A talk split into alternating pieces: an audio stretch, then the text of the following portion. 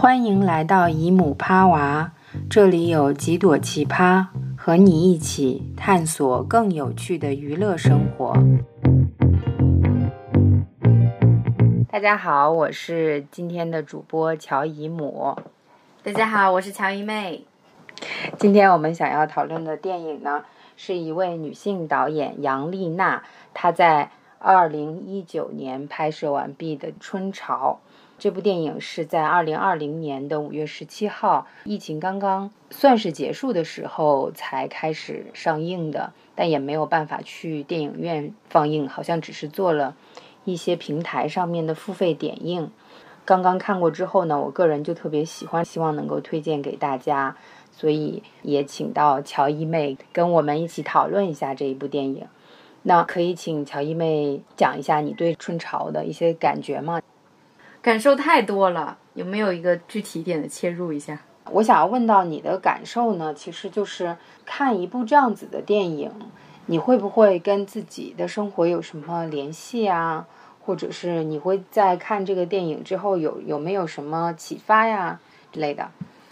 太多了，因为。它主要就是讲外婆、妈妈和孙女还是女儿？Anyway，对，反正就是这三代女性之间的这么一个关系。我当然是有太多跟自己现实生活当中的呼应了。那我们就从怎么说呢？因为在《春潮》这部电影里面，这个女儿是一个非常小的一个小孩儿，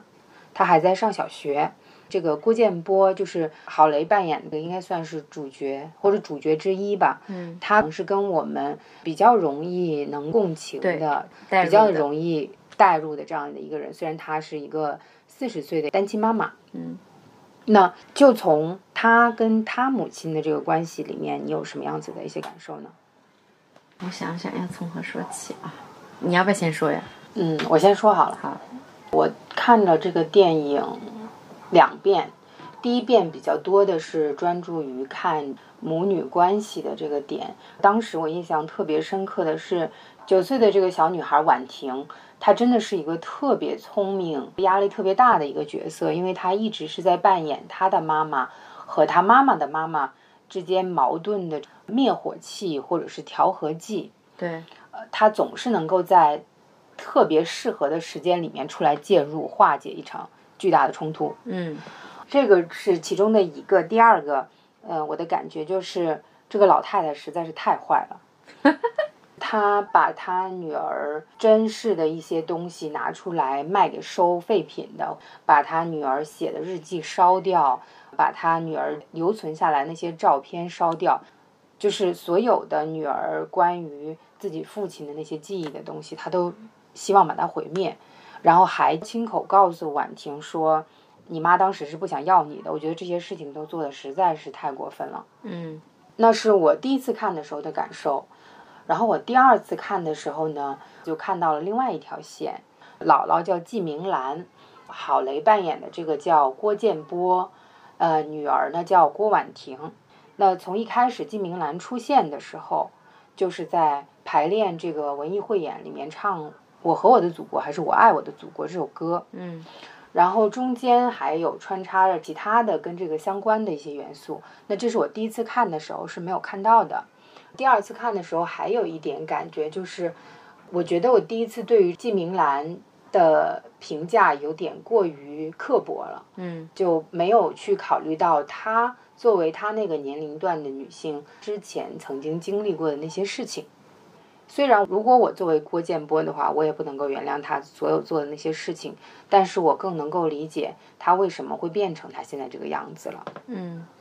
我觉得说起母女关系的话，这个要说的太多了，所以我我先不说这个啊，待会儿我们聊起来，可能我想到可以说一些。我整体的感觉就是，可能是因为我在看之前已经听过一个播客里面有讲到这个电影，所以。我就不是完全一张白纸的去看这个电影，反正看完之后就是觉得这部电影是一个其实挺有野心的片子，嗯，然后也意象非常非常的丰富，嗯，就是你乍一看可能觉得它就是讲三代的女性，可是实际上她在这里面穿插了很多的社会议题，包括个人跟国家之间的关系，很多电影里面可能一笔带过的情节，其实是彼此之间很有联系的。嗯，包括电电影最结尾的那个水的那个意象，包括你刚才说到的这首。我爱我的祖国，还是歌唱祖国，还是什么？Anyway，这首歌一直出现。我觉得导演其实是有很多的心思在这部电影里面的，所以我更加能够感同身受。就是我一方面能感同身受母女之间的这种张力、这种冲突是无所不在的；另外一方面，我能够感觉得到这种家庭里面母女关系。跟一个我们这一代年轻人，有时候跟国家之间的关系之间的张力，或者说对国家的认知，可以讲一下你印象最深刻的情节吗？有一个情节，好像是他妈妈骂他了之后，他用自己的手去扎那个仙人掌，嗯，然后还有嗯别人给他介绍对象的一个男的到家里来做客，他就一直在旁边给那个男的发微信。最后，这个男的就是被吓跑了的那种感觉。嗯，你可以看到他身上是有这种自毁的倾向的。嗯，就是首先他他在肉体上去伤害自己，手手去抓着那个仙人掌去出血，他也完全不在意。他的心是非常非常痛的。听到他妈妈对他的这样一些咒骂，那我相信就不仅仅是那个咒骂，肯定是从小到大的积累了很多年的一些两个人的东西。然后，另外一方面，在他跟别人的这个关系上面，他其实也是想要去去 sabotage，有了这么一个好像还挺靠谱的、挺正直的一个，可能可以作为结婚对象的这么一个人来家里。其实他本来应该是百般的去，不说是讨好吧，但是给别人留下一个好印象。但是他给别人发的呃微信的那个信息。完全是让人觉得非常的懵，真的会被吓到的那种。嗯所以说他其实是很有意的，不想要有一个他妈妈所希望的，或者说社会所期望的正常的这么一个恋爱关系、婚姻关系。他自己维持这样一个有女儿但是独身的状态，一定程度上也是对他妈妈的一种报复吧，就是他妈妈。没有得到家庭上的这样一种幸福，然后希望他女儿能够在这方面跟他不一样，但是同时呢又咒骂他女儿，就是你能够感觉到季明兰在里面对郭建波有诸多的不满，这个也反映在郭建波最后在医院里面独白的那一段，嗯嗯，反正他有说到他妈妈对他的这样一种咒骂嘛。所以说，我觉得郭建波是有意的去去去反抗这个的。嗯，他的反抗就是我就是我就是不结婚，我就是过成这样，让你的咒骂都实现，同时让你的愿望不得逞。这个看似冲突的一个愿望和一个咒骂，其实在季明兰身上是同时存在的。嗯，关于婚姻的这个部分，季明兰虽然说并没有特别多的笔墨讲她当时到底是一个多么突破的一个角色，我不知道你记不记得有这样一场戏，就是同学聚会上面，呃，他的那些同学们在讲他当时谈恋爱的时候有多出格，又怎么样未婚先孕，又怎么样离婚，她都是走在时代前列的这样一个女性，应该是不管是哪一个阶段。都可能会被指指点点的这样的一个人，但是在他女儿的婚姻上面，他仍然去要求她还是走他之前走过的那个弯路，让她去嫁给一个可能可以靠得上的这样的一个人。我觉得这个是一个特别有意思的点。嗯，我其实第二次看完了之后，我我我会对季明兰这个角色特别的感兴趣，因为她一直是。作为一个负面角色来出现的嘛，嗯，他是一个表里不一的人，她又是一个一直在咒骂其他人的，然后一直是用各种方法来伤害其他人的这样的一个人。嗯，退休以前，他是一个类似社区的一个什么工作人员，一个什么什么老师，还我觉得是退休之后感觉是社区里面的工作人员，但是之前感觉是那种教唱戏的或者教表演的那种老师。嗯，我就会有一种很强烈的感觉，就是他的前半生应该是一个一直活在一个类似重围里面，他没有办法突破的这样子的一个嗯前半生。然后既然没有办法突破，他就是有一种与人斗、与天斗这样子的一个一个情况。嗯呃，因为这个里面也交代了，她是一个南方姑娘，也是通过郭建波的嘴说出来，季明兰当时嫁给他爸爸，不过就是希望能够留在城里，后来又觉得他爸爸不能带给他幸福，之后又到处去写检举信，带着女儿各处去告状，希望能够离成婚。到了退休了以后呢，就是在办这些呃文艺活动，体现自己作为一个领导的那个价值。我觉得这是一个还挺真实的写照。嗯，对，挺真实的，就是很能干，也在社区里面也挺有声望的。有一些可能没有实现的一些愿望和野心吧，但是在家里呢，就是把一些遗憾、一些怨恨积累了多年的情绪，会放在家人身上，包括他会觉得哦，那个时候没有东西吃，我唯一的钱就买东西给给女儿，呃，我自己一天饿着肚子呀什么的。他在某些方面做出了很大的牺牲，这种牺牲会让他觉得他更有权利、更有筹码，嗯在情感上面去勒索别人、去压迫别人、去为难别人。嗯，还有一段是郭建波做梦，嗯梦见有人在客厅里呻吟，穿着防护服的医护人员进来，嗯找了半天，从冰箱底下拖出来了一只正在叫喊的羊。嗯在医护人员把这只羊带走的时候，它会一直变回季明兰那个样子。嗯，我不知道你是怎么看待这一段的。我也没有充分的理解，但是我好像看到导演好像有说，就是他觉得羊叫的声音，那个咩咩咩的声音，特别像叫妈一样，就是像像是叫妈。嗯然后你刚才说是羊和他妈妈的形象在那边切换嘛？嗯我觉得这个里面就是有一种很复杂的情绪，就是一方面对他妈妈有很多的恨，但是另外一方面，他也知道他妈妈受到了很多的委屈，然后就像羊一样待人宰割的感觉，嗯。然后被人抬走，他只能眼巴巴的望着。关于那个羊叫的声音，因为我小的时候我们家养过羊，嗯就那个声音，它其实是一个非常能够抓住你的一个声音，是很凄惨的。对就哪怕羊本身并没有觉得凄惨，但是它叫出来听起来是很凄惨的。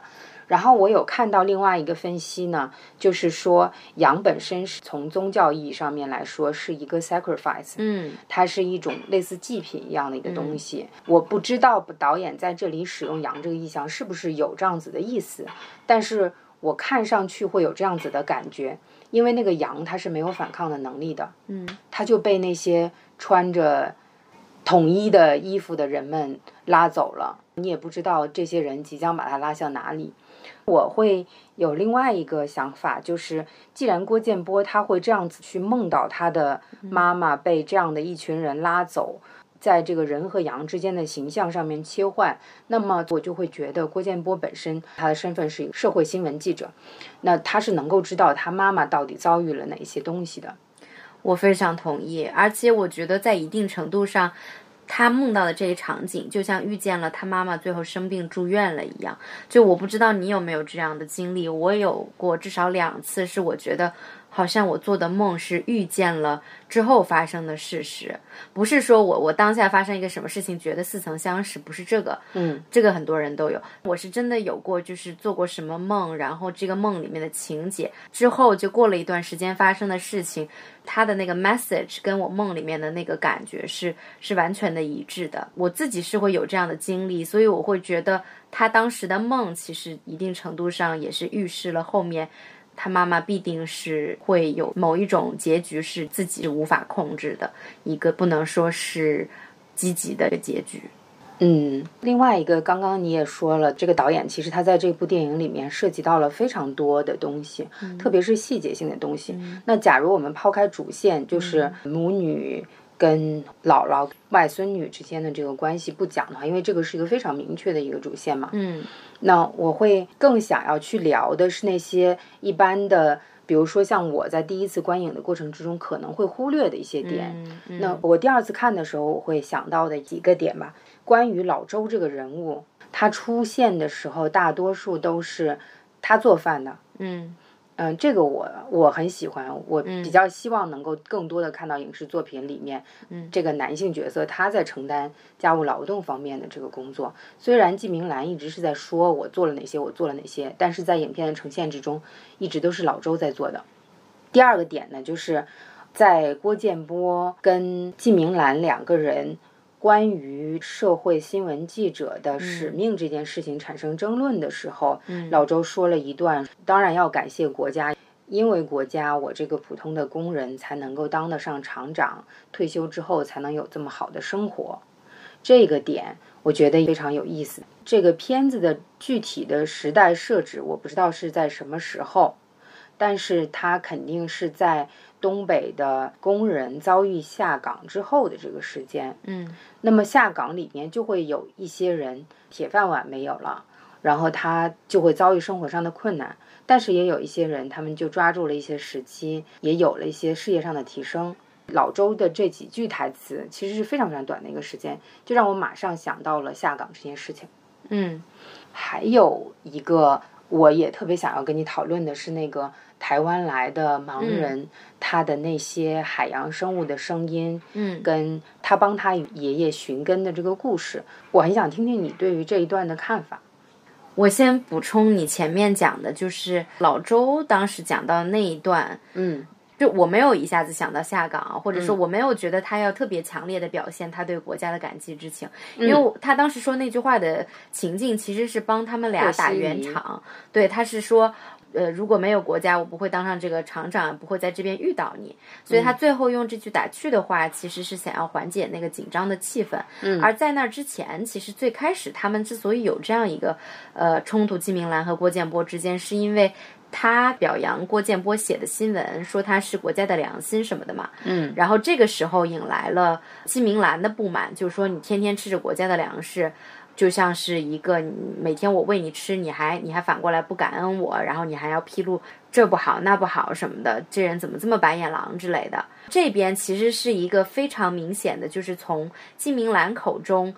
把母女关系或者说家人之间的关系跟你个人和国家之间的关系。把它完全的做了一个对比，嗯，所以说我觉得这边这个场景我也很熟悉，就是 这样类似的对话，其实在我的生活当当中也很常见，就是你你是这个国家的一份子，他的这个报社，我猜想啊是一个这种公家的报社，就是它它不是一个新媒体，或者说是一个想说什么就说是它可能还是一个政府机关报这样子的，不然他妈不会说他是吃着国家的粮食，那所以说他在这个政府机关报里面能够写。这种批判社会黑暗的这个空间就更加有限。我觉得之前，嗯，九十年代，然后两千零零年那个前后，像焦点访谈特别流行的时候，嗯，我能够感觉就是一些官方的媒体，他们其实能够做批判性的报道的空间是很大的。但是这个电影里面的时代一定是跟我们更加接近，就是。早就过去那个焦点访谈的那个时代了，所以他在机关报里面的这个处境其实是有点尴尬的。他作为一个同学口中的这种学校的才女，又特别有正义感，又因为自己的家庭关系，你看他报道关于性侵的东西，他都是在揭露一些所谓比较黑暗的一些。就像他的上级就觉得你干嘛老写那些东西，我没有办法让你老发表那样子的东西。他妈呢，又是一个。在那个背景下成长起来，受过体制的委屈，可是他同时还是非常认同那个体系。现在，即便是退休之后，也还在那个体系里面，可以说是发光发热的这么一个角色。对，所以说他们在这一点上面，跟那个摇摇晃晃的人间里面一样，也是有着根本性的一个分歧。所以说。我对这样子的讨论、这样的分歧，以及把这种家和国之间的关系、这个同构的关系放在一起去说，我特别有这种熟悉的感觉。这个其实也一直跟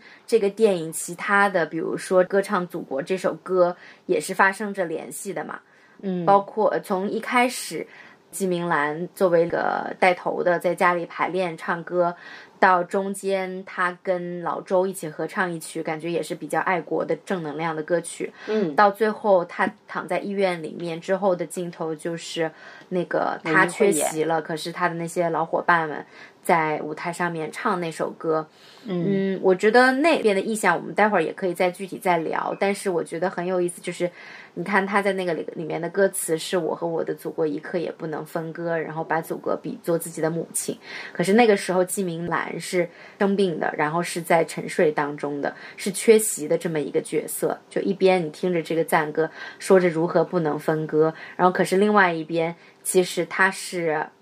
马上即将要逝去的。我觉得那个里面其实是有很丰富的东西，导演想要表达的。至于你刚才其他说的。台湾的这一段，我觉得也是我很想要跟你探讨，因为我也没有想清楚这一段他设置这么一个角色，他是从台湾过来，而且是个盲人，而且是一个就是非常诗意的、非常浪漫的这么一个人，最后甚至不知道是真实还是在幻想当中跟这个郭建波发生了关系。我觉得这个人的背景的设置。很有意思，但我自己还没有完全搞清楚。我特别喜欢这个导演的一点是。他没有把眼光就局限在这三个女性身上，嗯，呃，就是首先这三个女性身上的故事本身就有很多丰富的意涵，嗯，包括跟国家的关系的意涵。同时，我觉得他是有引入很多这种被边缘的人的视角的，这一点我非常非常欣赏。就不管是这个从台湾来的视障人士，还是那个崔英子，我觉得这个电影给了很多平常可能声音很小的人放大了他们的声音，就像那个崔英子。你看，他是一个失语的状态。他作为一个朝鲜族的人，然后被老师嫌弃，觉得他那个说汉语说不好什么的。嗯。可是实际上，你看到他跟郭婉婷对话的时候，非常流利的中文，一点儿也没有问题。嗯。可是他在教室的那个环境里面，就是被认为是一个非常异样的一个他者的存在。他是沉默的，他是完全基本上不说话的。嗯嗯，这在他跟郭婉婷两个人好朋友就是私自相处的时候是完全不一样。那导演通过他的镜头给了崔英子一个话语的空间，然后你看到他不是一个老师眼中只是态度好，可是就是不聪明的这么一个孩子。他有很多漂亮的衣服，他喜欢跳舞，他跟家里人的关系很好，他有一个很爱他的爸爸，两个人跳舞的时候会让郭婉婷很羡慕。同时，这个台湾的人也是他在视障方面的这个残疾完全没有掩盖他在其他方面有很发光的地方，他的魅力，他对自己故事的讲述，以及他录的那个收集的声音，以及他跟按摩店里面其他人的相处，就是他这个人是很有魅力的。这样这两个角色感觉也是这种平常我们见的不多的边缘的小角色。他们有了自己非常有特色的点呈现出来，所以我特别特别的喜欢。但是你要说为什么是要一个台湾的人，然后千里寻根，这这个设置我还没有想的特别清楚。嗯嗯，好像除了这个台湾的人千里寻根之外，你好像也很难去找一个同源文化下面的千里寻根了。嗯，我第一次看到跟第二次看到的感觉是不太一样的。第二次的感受可能更多一点。特别是他跟按摩店老板的对话，加上后面他又给他的这一些视障的，可能没有办法去到其他地方，去海边去听这些呃海里面的动物的声音的同事们展现这些声音。嗯，但你说导演到底为什么会这样子来放？我也没有办法想出来一个特别具体的答案。但我想他放这样子的一个人，你会有你的那些思考。我会有我的那些思考，结合我们自己不同的一些知识背景跟呃文化背景，会有这些思考，可能就是导演想放这样子的一个人物设定的目的之一吧。嗯，包括我觉得为什么最后设计是郭建波跟跟这样一个人发生了关系，就是我觉得一定是有他的原因的，就是跟这样一个人发生亲密的关系。对于郭建波来说，可能是没有什么包袱的，或者这样一个人让郭建波特别容易去受到吸引。他是不是某种层面上，他的这个视力上看不见的这个障碍，其实是反而是让郭建波能够更加放开的去跟他建立某种关系的一个原因之一。我不知道这个里面是不是有某种联系，但是我会想说，如果他是一个视力健全的人，郭建波可能对他不会有这么大的兴趣，在坐在那边很安静的听他放海边的声音啊什么的。我其实对这个没有那么多的思考，嗯。我会比较多想的是郭建波的那个情人，嗯，就看起来像是一个做音乐的一个，一个对一个颓丧的艺术家，对郭建波跟他之间的那个性的互动，对对跟郭建波不管是在梦里、幻想里，还是在现实中跟这个呃台湾来的盲人按摩师之间的互动，他们是非常不一样的。我觉得郭建波跟他那个原本的情人之间的性的互动是有一点暴力的，是但是他跟这个台湾来的男生之间的性互动是非常的温柔的，对，我觉得是有抚慰的作用的。嗯就像他放的那些海洋生物的声音一样，它是可以让你呃平静下来的一个东西。嗯，你说到他跟他情人之间的那个相处，不是有一个情节，他进了那个情人家的房之后，发现他不在，嗯，就到处找也没找到，然后就不知道是生气还是担心，然后最后他情人从后面蒙住他的时候，两个人会有一些互相之间稍稍带有一种暴力，但是又有性的张力的这么这么一段动作。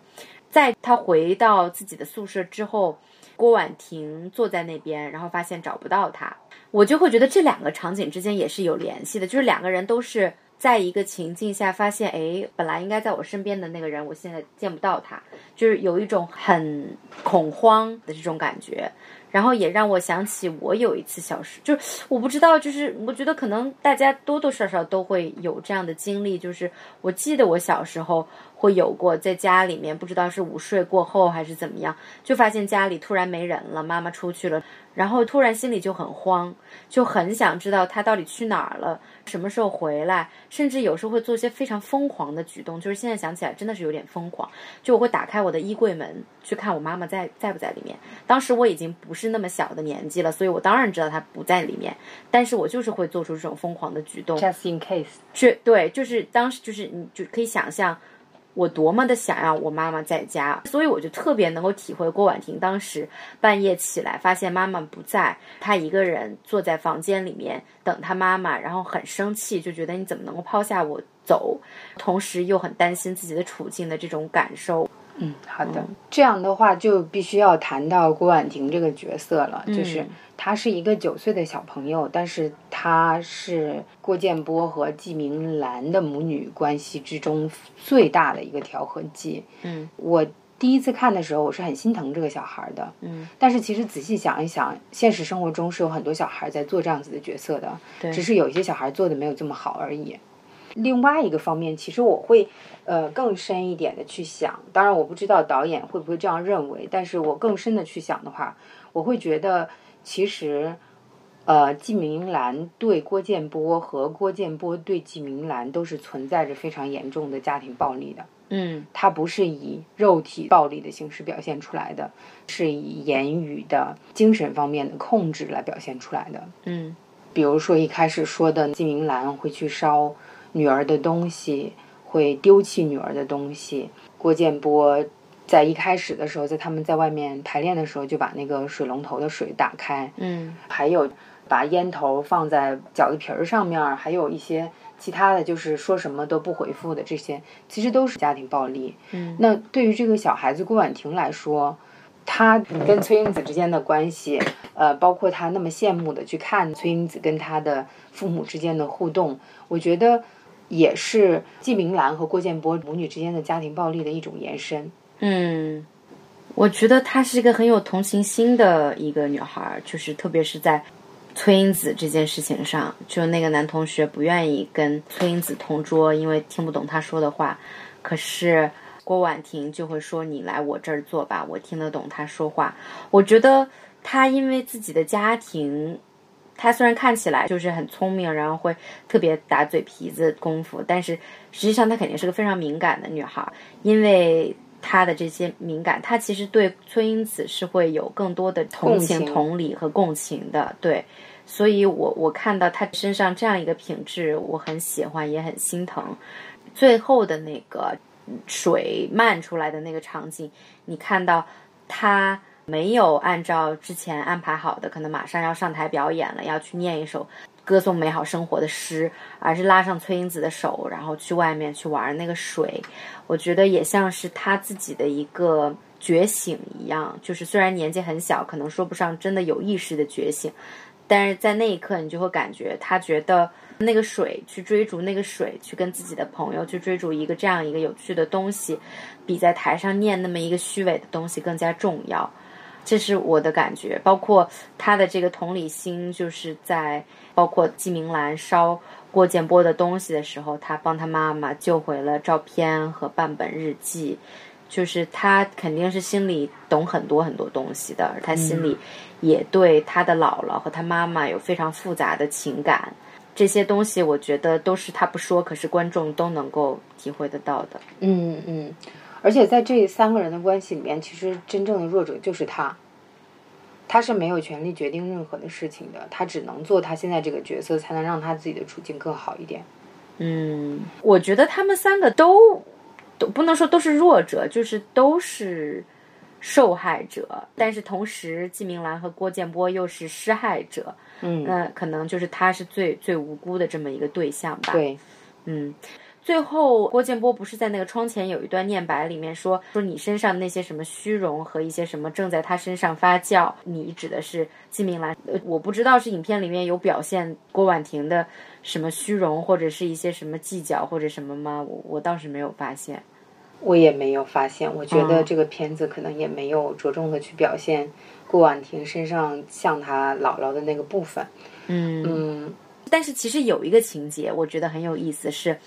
她把家里的什么东西捡了，然后就在那边用脚敲钢琴，还有一只粉色的鸽子，我觉得那也是一个意象，就是那只粉色的鸽子之前我印象中没有出现过，但是突然就出现，感觉那个鸽子特别受到了惊吓的，就蹲在那个一个什么东西上面。郭婉婷就特别兴奋，说：“鸽子小姐，我来给你演奏一曲什么什么的。”我就觉得那个鸽子其实也是有象征意义的，它也是像是一个待宰的羔羊一样，就它啥都不知道。然后呢，郭婉婷觉得好像是一个特别有趣的事情，是一个他可能会享受的一个钢琴演奏的一个东西。可是对于鸽子来说，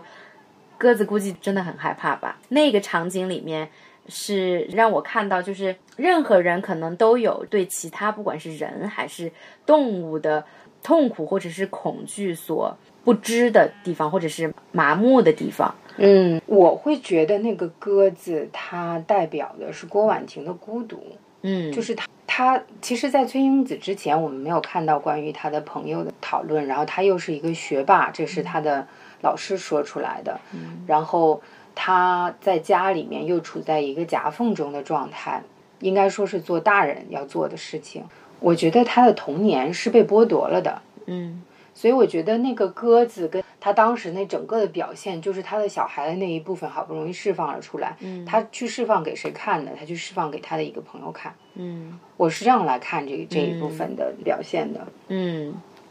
然后水的那个部分是我特别特别喜欢，就是你很难去用特别清楚的话来讲这个水它的流动具体代表着什么，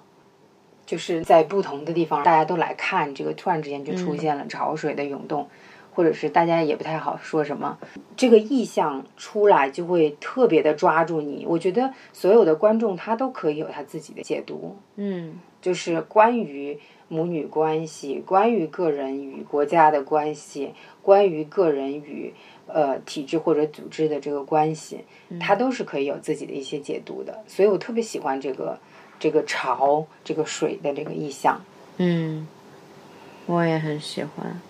然后就必然需要谈到郭建波在医院窗边的那一段独白了。嗯，对，上次我们不是又简单的聊到，都不太喜欢那一段嘛。嗯，但我重看过之后，我回想起来，就是我第一次看的时候，其实。当时对这一段也心生不满，之后我自己其实有这么一个解释啊，就是为什么要有那一段。嗯，他这个话是想说很久了，而他作为一个记者，他是一个文字工作者，说不定即便他没有在纸上写下来，也是打了腹稿很多年的。嗯，所以说，虽然我们乍一看那一段非常的装腔作势，非常突兀，非常的不和谐。觉得他用非常文绉绉的语言去说这个话是特别没有道理的。但是我其实两遍看完之后，嗯，我都会感觉我能够理解他为什么用那样的语言表达方式去说出了对他妈妈的这样一段话。嗯，他一定是。很多很多年都想说，说不定这个一模一样的语句、遣词造句，他早就在心里排练过不知道多少遍了。嗯，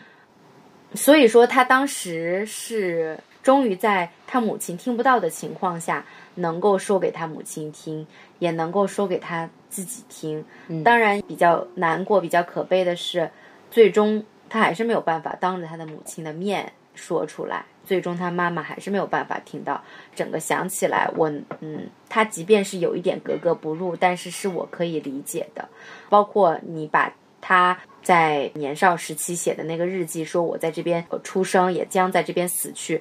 他的写作风格，也许就是他日记里面对他这些文字如此的熟人，以至于他可以这样背出来。嗯嗯，我看了第二次之后，也是觉得这一段没有我第一次看的时候感觉那么突兀了。我的内心活动跟你刚刚说的有点类似。他作为一个记者，他可能已经打好了很久的副稿，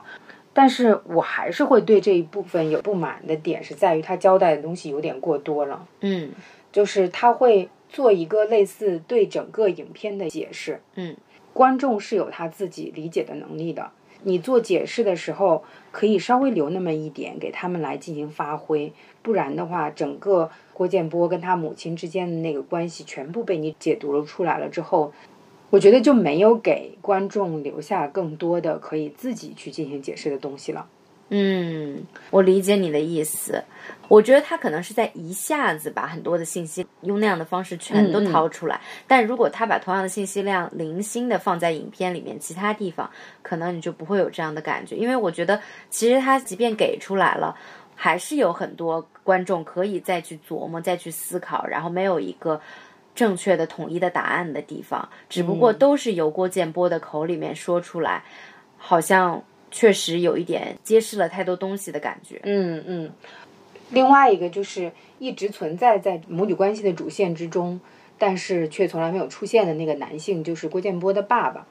就是郭建波的爸爸到底是一个什么样子的人？我在看第一遍的时候是很纠结的，我很想要知道他的真相到底是什么样子。他的这个独白其实也大概是做了一些解释的。我觉得这个爸爸不见得完全是一个好人。他有可能做过一些不太好的事情，但是郭建波他在独白的时候，他也说我记得的是什么样子的一个人，他怎么样怎么样对我。季明兰对丈夫的记忆更多的是基于她原本的期待的落空，加上当然也有可能是他又做了一些什么样子的事情，但是由于离婚在当时有多么的不可能，所以他只能是通过一些。他自己的方式来达成他想要离婚的这个目的，达成某种程度上面的自由。第二次看的时候会更关注季明兰这个角色。那如果再往前去回想，她这样子的一个女性，在一个不应该离婚的时候离了婚，在一个不应该呃未婚先孕的时候未婚先孕了，然后一个南方的姑娘还嫁到了北方来，加上。作为一个单身的母亲，在小孩子很小，可能像郭婉婷一样的年纪的时候，就带这个小孩儿一直到现在。郭建波四十岁了，他的小孩其实主要还是由季明兰来带的。我其实是会去想的是，季明兰是一个付出了很多的一个角色，但是她绝对是一个费力不讨好的角色。嗯，在我们的生活之中，其实有很多的母亲就是这个样子，她会做很多的事情。他也会用这些事情来要求一个道德上面的地位，他也会说很多不好听的话，让人没有办法感激他所做出来的那些牺牲。对，对，我觉得是这样的，就是他做了很多，牺牲了很多，所以说他会更加要求别人去感激他，在没有得到感激的时候，他就更加更往前了一步，对，去要挟别人来感激他。这样就更没有办法得到他想要的那种感激了。然后，我觉得这个电影也是留足了空间，让我们去猜测季明兰的前夫郭建波的爸爸是一个什么样的人。我觉得他也是有意的，想让我们感觉到每个人的记忆可能都是不完整的，他们就是不断在重复自己版本的那个故事，已经忘却了真相，或者说从来就没有人知道过完整的那个真相，只能抓住那么一点点的事实。而且我觉得季明兰她对于女性、对于性别的这个事儿，其实也挺有意思的。就比如说，呃，郭建波说他第一次来月经的时候，季明兰的态度是非常的冷的，说啊你怎么来这个了，然后非常的不高兴的那种，包括。他会说郭建波出去很晚了才回来，好像是很危险，还是还是不不卫生，还是不安全，还是怎么来着？反正就意思是说，他说不安全，但我觉得他的不安全是有几重意思的。对对对，但是肯定里面就包括他感觉他是在外面跟男人乱搞啊什么的，包括他说他觉得他的前夫有病，要求夫妻生活，可是他自己并不想要很频繁的去过性生活。所以我觉得在这方面，其实你感觉到他可能有一部分厌恶，嗯，不管是女性身份带来的这个月经的这个生理事实也好，还是说夫妻要同房的这么一个一个期望也好，就是他自己是或者他厌恶他作为一个女性的身份，不排除这种可能性。我就是觉得这一点也也挺有意思。哦，对，说到这一点，还有一点很有意思的就是。在影片开始的时候，他作为那个社区里面的干部，不是去巡视看大家做的活动，感觉怎么样啊什么的。其中有一个男的给一个女的洗脚，然后他是说你好好服侍他，再打他的话他就跑了之类的这种话。我忘了是他说的还是这个男的说的。看得出来是这个洗脚的活动是特意社区为了促进夫妻之间的关系和睦而做的。那在这之前可能是有家庭暴力，可能是这个男的打过这个女的。嗯，所以说。我觉得季明兰这样一种去维护社区和谐，去希望男的不要去对他的妻子进行这样一个暴力，联系他自己经历的这个东西，包括他对自己的女儿的态度，其实里面是有各种很复杂、很暧昧的东西纠缠在一起的。其中还有一个我其实始终没有搞清楚，就是他楼上那个邻居，她那个闺蜜自杀的这个事情，嗯，到底是。怎么回事？我还真没有搞清楚。他其实是季明兰的同学，王老师。嗯，他是煤气割腕自杀的。虽然说他们两个很熟，在他离婚的那一段时间，这个王老师给了他非常多的支持，但是在他决定要赴死的时候，他没有告诉季明兰。嗯，季明兰一直想不通，一个是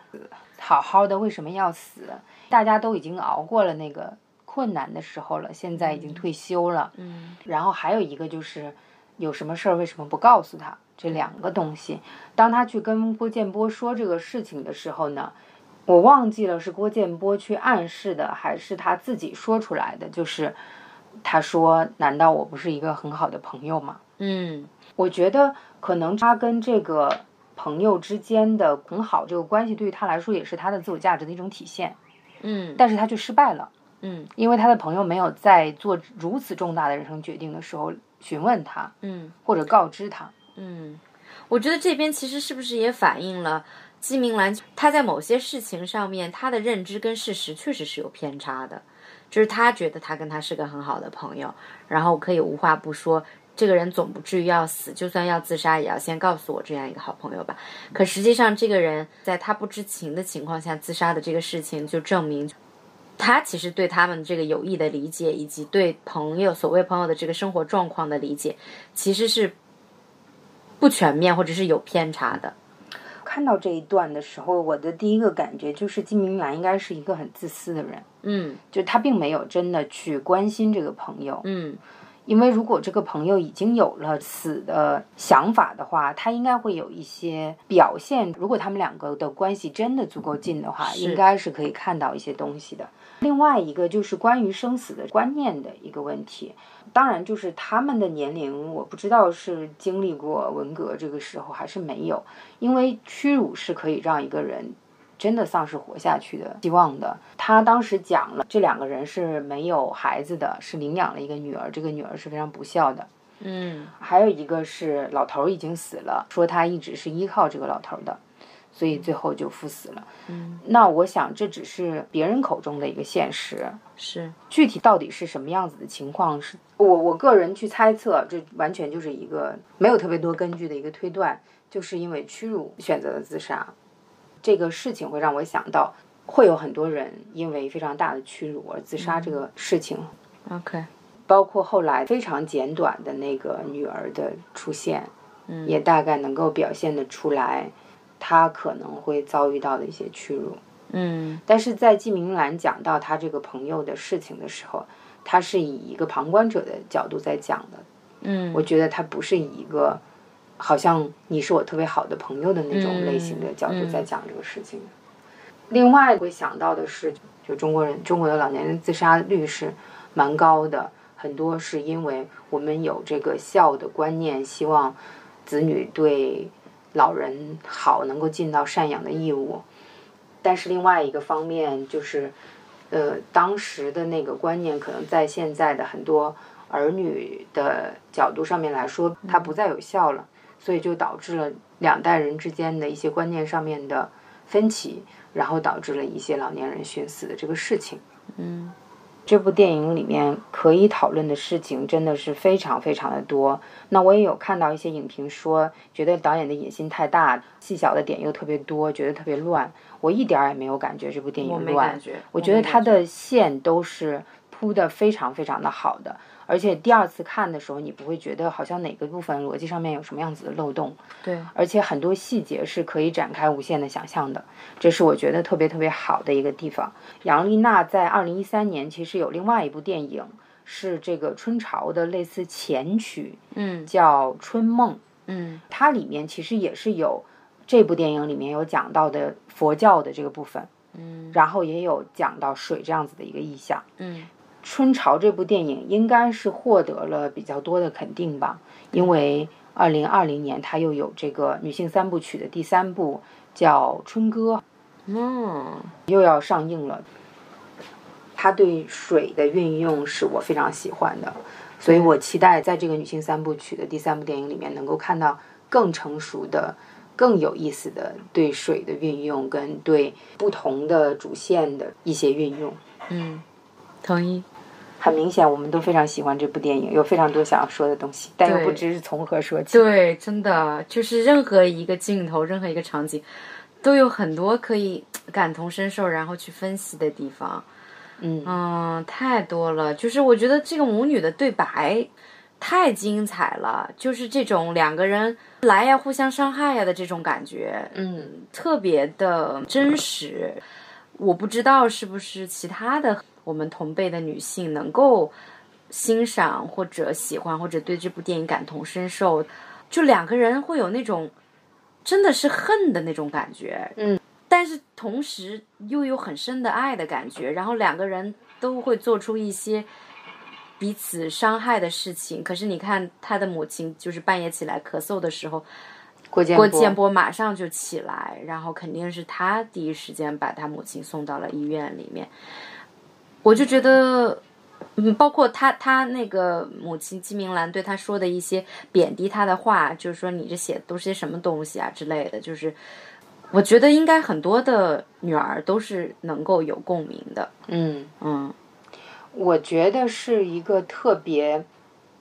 中国化的家庭关系的表现，就是因为我们两个很亲，所以我在跟你说话的时候不会注意我的用词跟语气。嗯，但是我觉得在这部里面还跟其他的大多数的中国家庭不一样。我觉得这个里面，他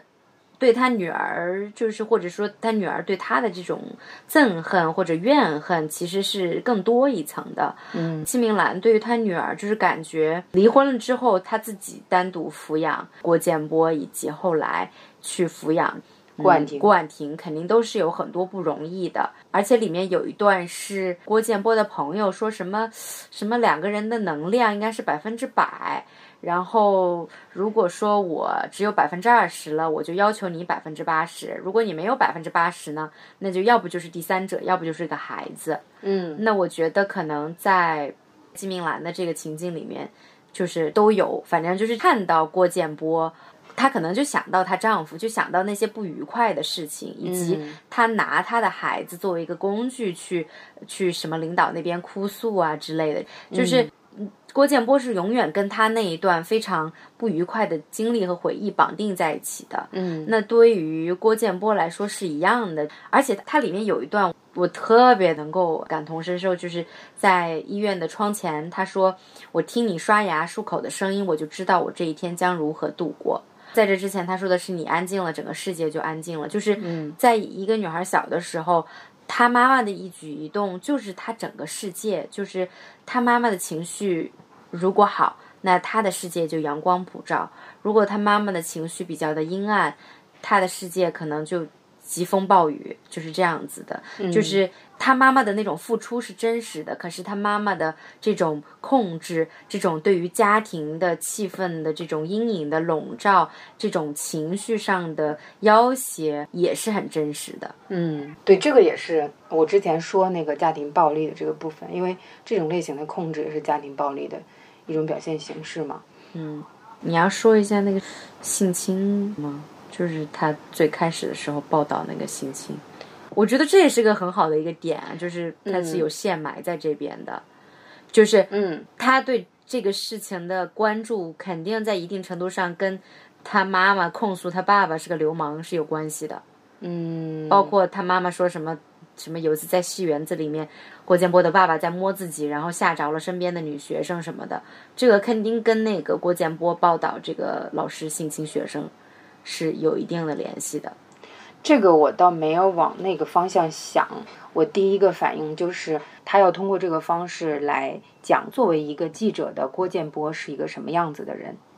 对，可是他可以用别的社会议题来来说，可是他用了性侵这个，就是我觉得还是有有呼应。这个对呼应这个电影情节，就是呼应他自己的家庭的这个背景的经历的。嗯，我没有往这个方面想的另外一个原因，就是她作为一个女性的身份，她已经足够。我会认为，对，就会足够让她去关注这样子的，呃，又是女孩子，而且还是小学生，包括那一场妈妈们不想要把这个事情捅到媒体去，因为很害怕会影响孩子的前程这个部分的。我觉得都是非常非常现实的，就这部片子里面的情节都是非常现实的会发生的情节，除了那个潮水涌出来跟郭建波站在窗前独白的那个情节之外，嗯，我觉得都是非常非常现实的。你要再说一下你对水这个意象的理解吗？嗯，这个问题我还真的特别仔细的去想过。我对于就是这个潮水奔涌有一些我自己的可能相对来说比较反动的看法，所以我选择不说。OK，我没有太想明白这个意象，其实，但是就是他那个意象不仅仅是最后这个潮的这个意象，也包括前面郭建波第一次是用放水来让他妈不得不把屋子里面的人赶走，然后后面就是用水的那个声音去掩盖季明兰和郭婉婷说话的声音，然后也掩盖他自己哭泣的这么一个声音，再次是用了水。包括里面去撒骨灰的这个情节，嗯，其实也是在河边还是在海边是有这个水的。我也没有太想透彻，就是说具体是怎么解释，它是一个怎么样的意象，包含了什么东西。我现在想，你也可以用这种方式来解释，就是仅从女性的角度上面来说的话，这些都是他们的眼泪，就是有一种 we all bleed，嗯，although we bleed in different ways。就在这里可以说，我们都有这个 tears。对，我觉得反正导演用这个影片表达了挺多，他对不仅是母女关系、家庭关系的理解，还有对对社会的理解吧。嗯嗯，强力推荐，强推强推。好的，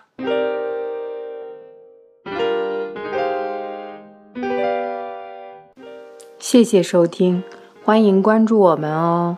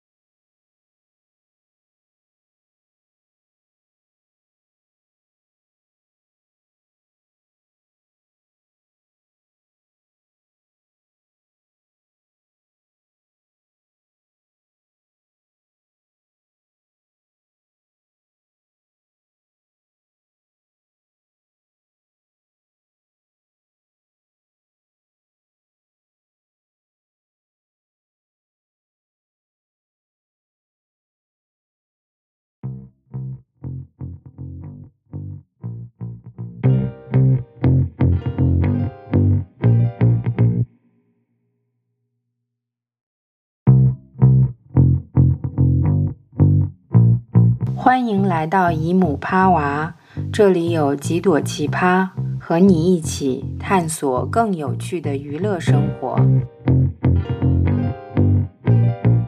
那这次呢，我们请到了两位嘉宾小龙和冲来跟我们一起讨论两部电影以及这两个华人导演的其他的电影。首先，我先请两位嘉宾做一下自我介绍，可以请小龙先做一下自我介绍吗？大家好，我是小龙，我现在二十八岁，然后我在一家做 HIV 的 NGO 工作。好的，那请冲伟做一下自我介绍。大家好，我叫冲，我现在在成为一个自己觉得还不错的设计师的路上奋斗。好的，谢谢两位嘉宾的自我介绍。我们今天是通过三个人一起来讨论两个华人的导演，一个是李安，还有一个是伍思薇。他们的经典影片，那李安的作品就是《喜宴》，伍思薇的作品就是《面子》。然后我们想要通过对这两部影片做出对比，来讨论一些嘉宾感兴趣的内容。那首先我来介绍一下影片《喜宴》，它呢是一九九三年上映的李安的片子。我来念一下豆瓣简介：是韦彤是事业有成的男同志，与男友赛门在美国过着幸福的同居日子。烦恼来自要用各种招数应对远在台北的父母的一次次逼婚。伟彤被逼以乖乖仔形象修书一封，声称会在美国结婚。没料父母想亲眼见证，无奈他只得拉上来自上海的不得志的女艺术家薇薇假婚，想逃过一劫。父母对薇薇相当满意，却对伟彤的草率态度不满。为让父母满意，尽快返回台北。伟彤犹如拼命三郎，使出了浑身解数，但人算不如天算，不断的波折使得父母的返台日期一次次推迟，令他和赛门的感情亮起红灯。而微微又意外怀上了他的孩子，似乎伟彤在强大的父母面前，只能选择去做一个表面正常的男人。下面是伍思薇二零零四年上映的电影《面子》。年轻医生 Will 是个美国华裔，他事业如意，工作干练，但就是不爱打扮，不喜欢结交男朋友，这令到母亲非常操心。母亲刻意拉女儿到一些华人圈子的聚会，帮女儿物色对象，却总是一无所获。不料母亲的生活也开始混乱，她怀上了孩子，却不愿公开谁是孩子父亲。为了面子问题，Will 的外公外婆把母亲赶出家门，责令她一定要找个人嫁出去。于是妈妈投奔到女儿门下，暂时寄居在此。女儿开始四处网络男人相亲。除了母亲的事情让 Will 烦恼，他还有一个秘密需要苦心遮掩。自己女童的身份恐怕会让思想传统的母亲接受不了。于是 Will 和女朋友开始转战地下，二人爱的偷偷摸摸，人人为了面子都有一个自己的心结，不知何时打开。两个豆瓣简介都结束了。你们看豆瓣简介的时候有什么感觉吗？我没看豆瓣简介。那听我讲完了之后有啥感觉吗？还挺豆瓣简介的，就是还挺切题的吧。我也觉得算是就是比较符合真实电影剧情的豆瓣简介吧。因为其实有些豆瓣简介一看写上去，可能就会觉得说这个写这个人是没有看过电影。但是我觉得这两部的豆瓣简介都写的蛮详细的，而且有也有蛮多细节的。嗯，而且有些可能是电影里没有很明确的说出来的一些细节，豆瓣简介里面都有写到这样。嗯。那你首先对这两部电影之间的相似之处和不同之处有什么想法吗？面子我基本每年可能都会看个一次这样子，然后喜宴的话，我上一次看可能是大学三四年级的时候，然后第二次看就是这个时候，准备要写一些东西的时候，我就发现原来这两部片子相似的点还挺多的，就写着写着就发现其实。不是说很具体的细节，就是一些大的框架都是蛮像的。嗯，你说的大的框架指的是什么？就比如说，首先他们都是有一个华人的小孩，然后这个华人的小孩的能力都是比较强的，然后已经可以自己独立在美国生活了。然后呢，这个华人的小孩呢，都有一些父母给予的结婚的压力。然后另一方面呢，这个华人的小孩的父母家庭都是在某个圈子里面比较受尊重的一些人。对，所以这某种程度上也是所谓的面子的来源吧，所以他们可能会想要保有一些面子，或者说不想要丢了某些面子。这些华人的小孩，他们原本在美国的生活都是比较独立的，但是突然某一天，他们的父或母亲就加入了他们一起生活，从而开始了一些故事。还有就是这两个华人的小孩都有一对。相对而言比较稳定的亲密关系，然后另外就是他们的伴侣家庭方面的压力都比较小，然后这某种程度上也成为了后面就是两位伴侣之间产生矛盾的一个点。因为父母的加入产生了一些矛盾，所以他们的伴侣都有一些远离他们的情况出现。后来又有一些重大事件的发生，这两位华人小孩就都决定。和妈妈出柜了，但可能面子，因为他也不能跟爸爸出柜，所以也是是跟妈妈出柜这样子。最后呢，这两个家庭都选择了接受，两个华人小孩也都跟伴侣之间就是皆大欢喜的感觉。还有一个点就是，他们原本看似保守的父母，其实都有一些自己的小秘密，所以我就觉得就是大的这些框架都还蛮像的。嗯，你刚说你每年都会看一次面子，为什么会？比较少见的亚洲面孔的说华语的女同志的 happy ending 的有爱情的描写的有床戏的同志的电影，可能就只有面子了。哦，这样说好像确实是的啊，就是像香港、台湾拍摄的片子，好像很多最后也都是没有办法在一起的这种情况，所以这个是最后在一起的。哎，那我确认一个事情，就是面子他也是台湾的那个家庭吗？因为我知道喜宴是台湾的家庭，不是台湾家庭，他没有特别的说出来是不是是不是台湾的。嗯，呃，我觉得他可能不是台湾的家庭的原因是我印象特别深刻的是外婆这个角色。嗯，外婆一直是在强调她自己做妇女工作怎么怎么样。嗯，我不太清楚早期台湾的这个妇女工作是怎么样子的，但是在一九四九年以后，其实大陆的。妇女工作做的相对是比较风起云涌的，然后有很多妇女干部，嗯，不管是她说话的方式、对待生活的态度，都是很像这个外婆的。所以至少从最老的那一代来说，至少她是在大陆做过一些妇女工作的。我觉得是两个家庭的移动的路径不太一样，像喜宴中家庭移动的路径可能是。呃，父亲母亲从大陆到了台湾，然后可能在台湾生下了伟彤，或者说在大陆生下了伟彤，然后伟彤还很小的时候一起到了台湾，然后后来是伟彤自己一个人去了美国生活的。面子的移动的路径，我觉得应该是直接从大陆到到美国的，比如外公外婆啦，跟妈妈他们肯定一起去的。然后 Will 可能就是直接在美国出生吧，或者说很小的时候就到就到美国去了这样子。嗯，这样算的话，可能是一九六几年的时候去美面子的。外公外婆来说，面子的里面外公也有提到一句，说我当时在那么艰苦的情况下把你从什么那边带过来之类的。对，所以你可以想象一下大陆艰苦的情况有哪些时期呢？那大概就是某些艰苦的时期还挺多的，这个很难判断艰苦的时期。那冲觉得有什么相同跟不同的地方呢？这两部片子，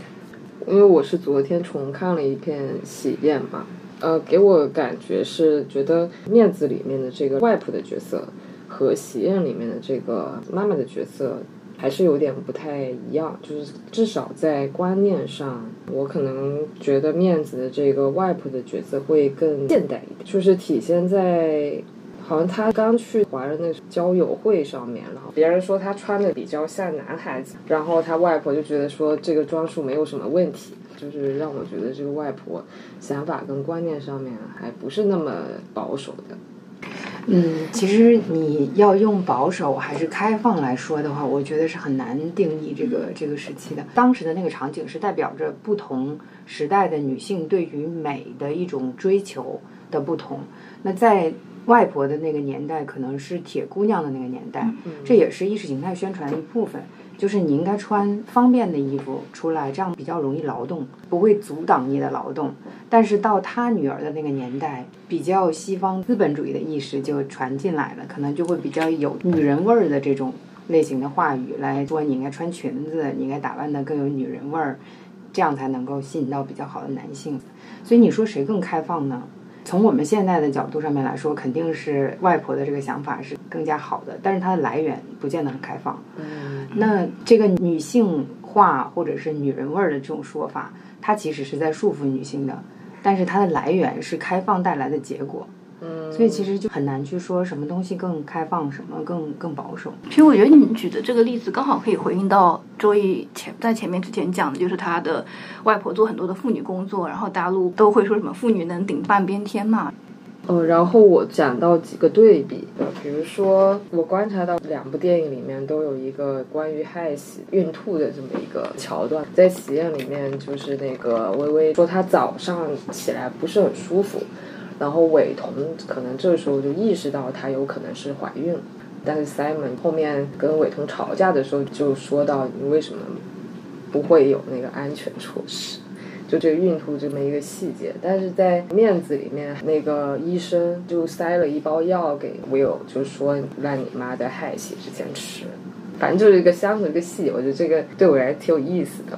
然后还有一个是喜宴里面，老人就会觉得。媳妇如果会做饭，就是等于会照顾人，这么一个比较传统的想法。在面子里面，他的妈妈不是来到他家嘛，然后做了很多好吃的，然后他的那个黑人朋友 J 吃了一顿以后，就跟那个 Will 说：“Let's keep her。”嗯，其实我觉得这个点还挺有意思的，就是说吃饭这件事情，因为我看到小龙也有提到，在华人的饭桌上有好多事情是可以发生的。嗯，宴嘛，它的重点就是一个宴会。然后刚说的这个 Will 的妈妈会做特别好吃的饭，所以 Will 隔壁的黑人朋友，即使可能非常清楚的知道 Will 的妈妈是有很严重的种族歧视的，但是还是会觉得就是 Let's keep her。就 keep keep 它肯定是有用的嘛，未来我们就有饭吃了。后来他们两个好像也一起看，就是那种肥皂剧类型的东西，对，两个人一起哭。我觉得餐桌上面不管是饮食还是这些肥皂剧，其实它代表的都是一种文化，就是有很多东西它可能不需要一定用语言作为连接，也是会有一些共鸣的。这个是我刚刚想到的。刚刚小龙有什么想说？我先回应他害喜那点吧。他提出说都有害喜这个症状，让我突然发现，原来这两部电影里都有一个怀孕的女人。那这样子就说明这两个家庭都会有下一代。这反而是欧美同志电影里面比较少见的，就是两个同志的整个故事中有一个下一代，或者说可能的下一代存在。所以我就在想，是不是华人导演第一他们拍很多的同志家庭，然后第二他们也会比较关注下一代这个事情。就我就自己在想了，我还没有什么答案。因为我觉得这个点特别好啊，是不是就是华人电影为了让同志的父母们给他们吃一点定心丸，然后拍的这种 happy ending 的电影，最后都是会有下一代的。嗯，虽然 Will 他家的这个下一代是他的妈妈生的，但是喜宴的这个一对 gay，他们两个都不具备怀孕的能力，他们的下一代是一个第三方生出来的。然后这位女性在明知道这个孩子有可能会摧毁她追求艺术的梦想的情况下，还选择自愿的留下了这个孩子。这个对我来说是我在喜宴这部片子里面觉得最没有办法接受的一个部分。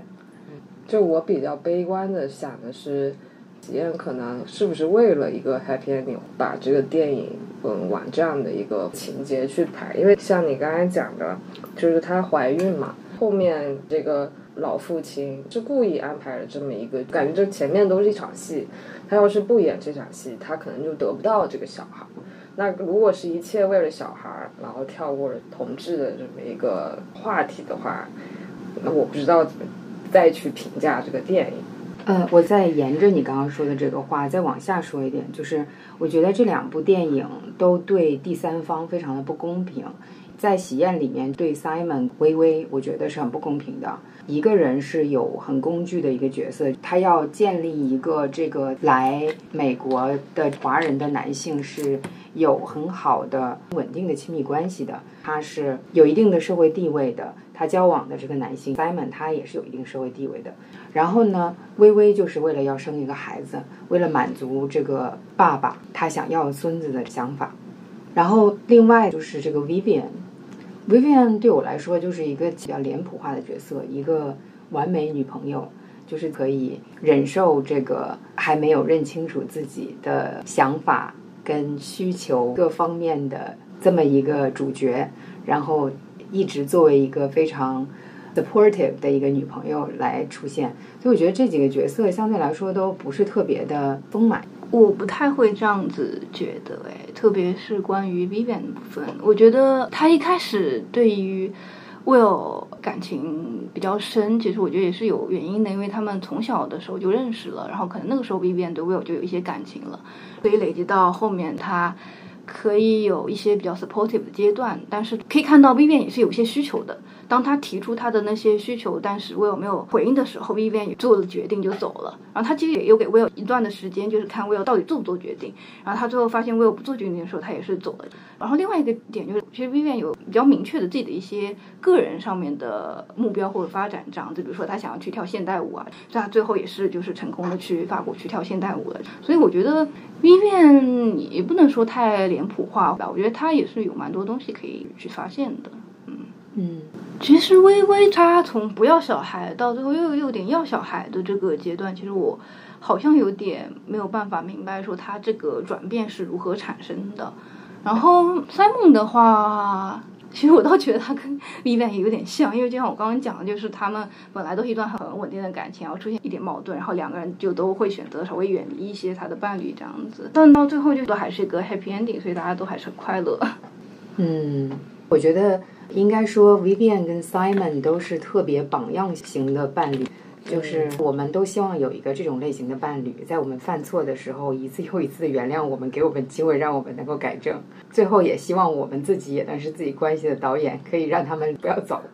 我觉得也不是原谅，因为最后伟彤跟 Will 他们也都是做出了一些转变的，像是伟彤是跟他妈妈出柜，然后 Simon 在旁边听到的嘛，然后 Will 也是他愿意在。一大帮华人圈子里的注视下面，就是跟 Vivian 接吻，所以我觉得这两个人都是在自我认同上面以及亲密关系上面都做出了非常大的转变，然后他们的爱人才会再跟他们建立起一段关系。嗯，冲怎么看呢？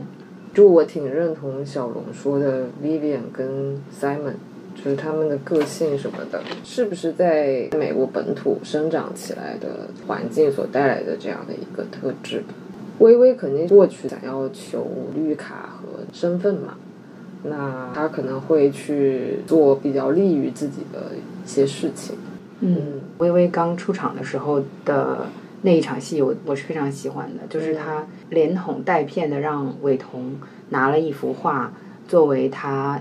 一直拖欠的房租。然后我觉得这一场戏是把微微的性格表现得非常非常的明显。她是一个这样子的女性，她是一个艺术家，然后她现在是有经济方面的困难的，她也很希望自己能够有一个绿卡，一直都在找人结婚。就这一场戏，我觉得微微的性格非常的丰满，但是她后来的转变对我来说就是非常单薄的。她要跟伟彤结婚，她跟伟彤上床，我都能理解。但是他开始对伟彤的上一代产生了感情，后来还对他肚子里的这个小婴孩产生了感情，不想把他打掉，想把他生下来。这些我觉得都是需要更多的铺垫，我才能够接受的。就微微这个人物，我总体来说是很喜欢的，但是我觉得还是欠缺一点儿，就需要补进去的一点点东西。嗯，我看到小荣有提到的一个部分，就是说对面子中的铃声印象特别深刻。就是 Will 的手机铃声嘛，因为面子一出场就这个手机铃声，就噔噔噔噔，然后才接入背景音这样子。嗯，对。然后呢，这个手机铃声也是每次 Will 跟 Vivian 谈恋爱的时候打扰他们的一个东西。然后每次 Will 听到这个铃声，接到这个电话就要走了。对，嗯，就是这样子，就我觉得蛮有趣的一个东西了。哦，你这样说，我才注意到，我觉得还蛮蛮巧妙的。冲有什么印象比较深刻的部分？我可能就跳到两部剧对外国人这个看法。就像你刚才前面讲的，就是在面子里面，妈妈对黑人可能有一些种族歧视。然后在喜宴里面，他们不是给伟彤安排了一个女孩吗？嗯。然后那个女孩不是在经过跟伟彤的见面之后，其实就知道了他是同性恋。然后他后来跟他聊天的时候，就有带到说他跟他情况也一样，就是也有一个不能讲的洋人男朋友。嗯，那给我的感官就是中式的父母家庭可能不太接受自己的小孩跟外国人谈恋爱或者结婚，也包括你像中国人到了美国之后，其实也在比如说在法拉盛中国城可能有一个自己的聚集地，相应的中国文化可能也是在生根发芽。像伟彤，他可能早前已经在台湾有过这样文化的一些啊、洗礼，那他可能价值观里面也有这么一部分的呈现。但 Will 可能相对来讲这部分呈现会弱一些，他可能直接在美国长大的，但他也逃不开法式那样一个中式价值，可能他们也想逃开，但是也没有办法逃开。嗯，你说伟彤有受到什么价值的洗礼，指的是就是还是会受家庭的影响比较深吧，就还是会先要照顾好家里的感受，可能家庭的责任什么的，他可能会把这些排在第一位嘛。嗯那他相对来讲可能会忽略 Simon 的感受嗯，就是他把他自己的原生家庭的，问题。就不管是什么东西，都是把他的原生家庭摆在他自己的这个小家庭之前的，嗯，优先级是要更之前的。对。嗯，然后你说 Will 也是这个样子的，会有给我的感受是会受这样的影响，但他没有伟彤那么深吧，我觉得。嗯，因为伟彤的朋友圈子我不太看得到，我一看到的一个就是好像跟 Simon 还蛮好的一个白人小男孩儿。哦，还有一场戏是他见到他之前的老同学，然后很明显他们之间是并不熟的，所以我想伟彤的朋友圈子应该也不是特别华人的。嗯那 Will 的朋友圈子好像也是，我有看到他的同事都是白人、黑人，然后他的朋友就是他的邻居也是黑人，就不是华人的这种情况。然后这个是你刚说了之后，我去回想能够想到的。还有一个关于在这两部影片里的外国人的点呢，就是我发现，在李安的这个片子里面，华人的另一半都是非常非常的喜欢华人的文化，尝试去学习华语，然后还会慢慢的被这种孝道跟这种传统的华人的文化影响的这种情况。因为我看推手的时候，就是老公他是明显的非常孝顺的儿子。他爸不管说什么对还是不对，他都听着，然后非常有选择性的传达给他的白人妻子。然后他的白人妻子呢，就是一忍再忍，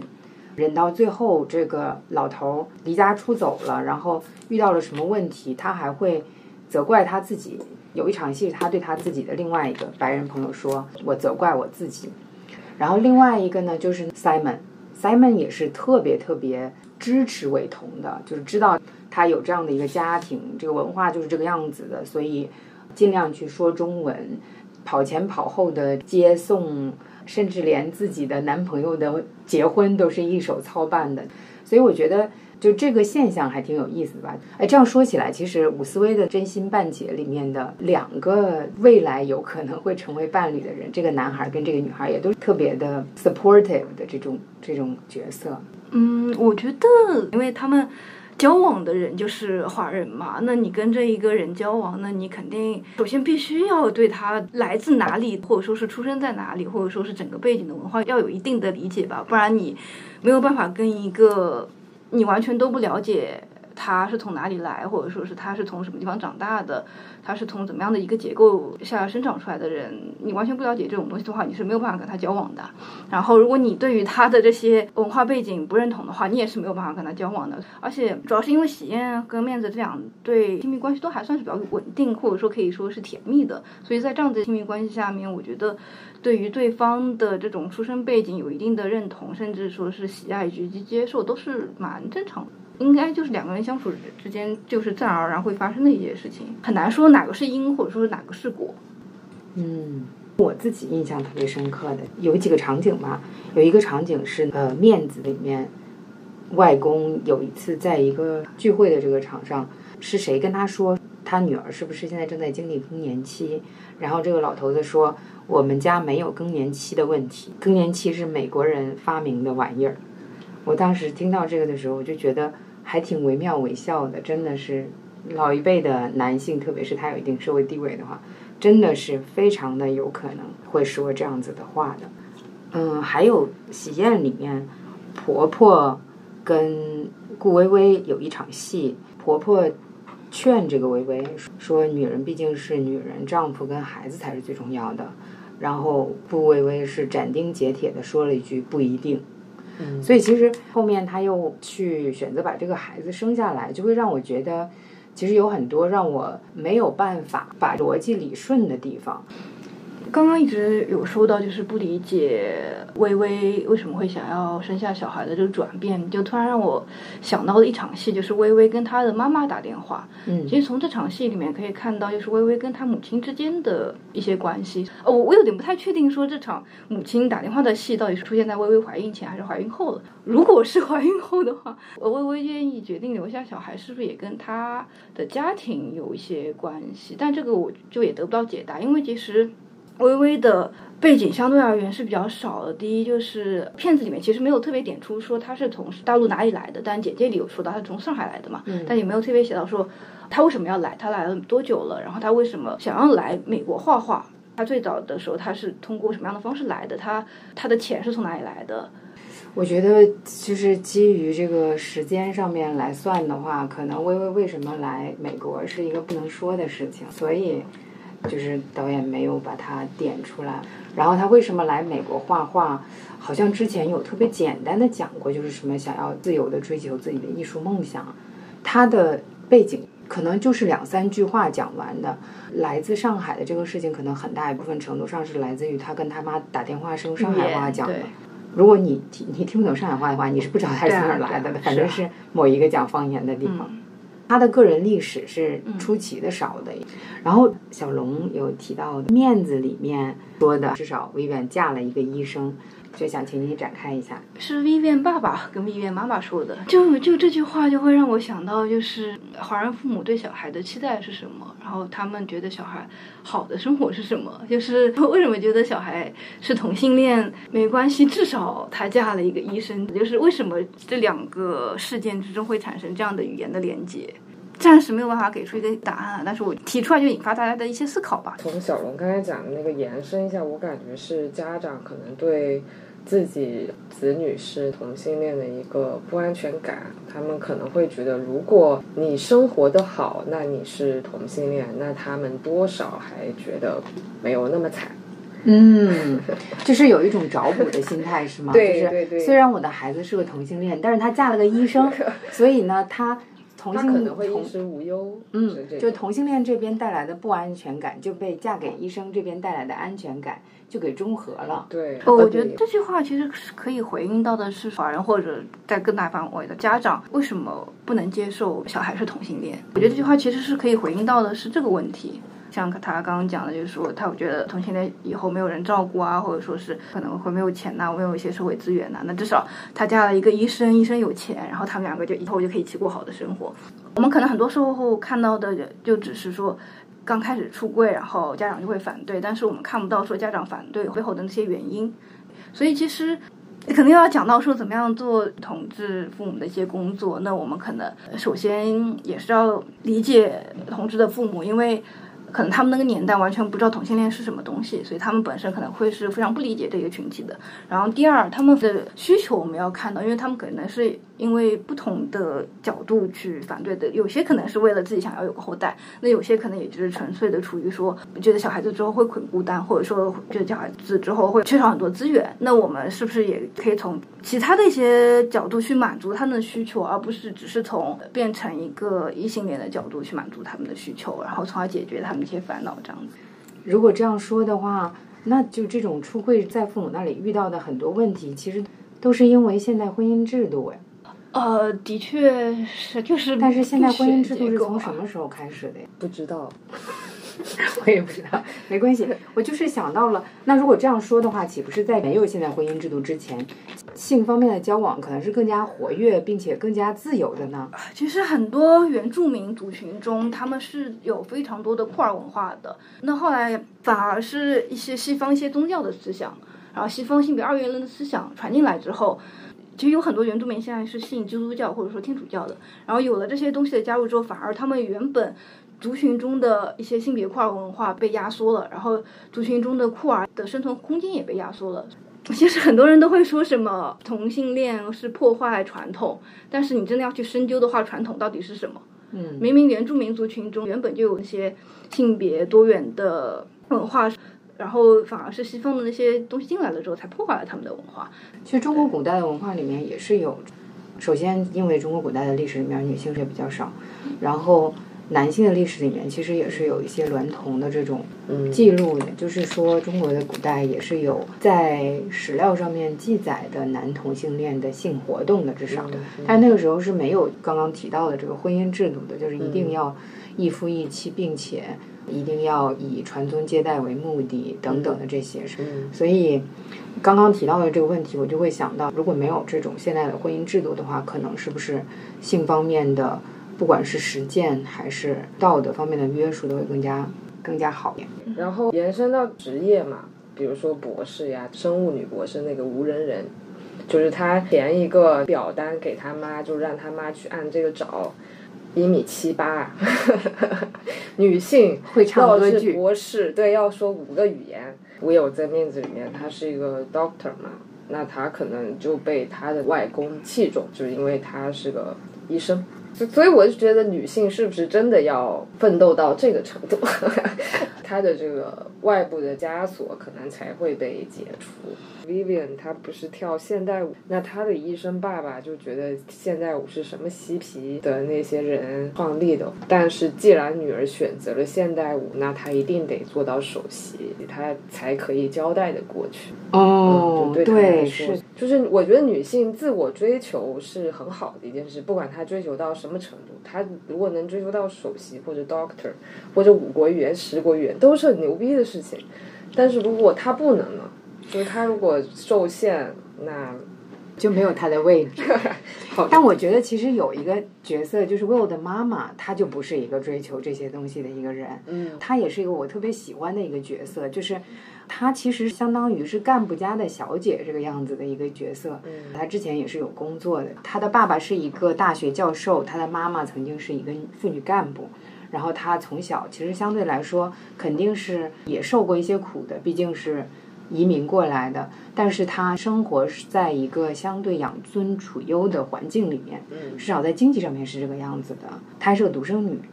那她也似乎没有特别大的事业方面的追求。然后她还干了一件离经叛道的事情，就是谈了一个比她小非常多岁的男朋友，还未婚先孕了。我觉得这个其实对于她来说，就是他的一种反抗，就是他的父母可能对他有很具象的一些想象，他的未来应该是什么样子的，他一直都是按部就班的跟着这个路走的。在他的女儿终于已经可以开始自食其力了之后，她也有一些她自己的探索。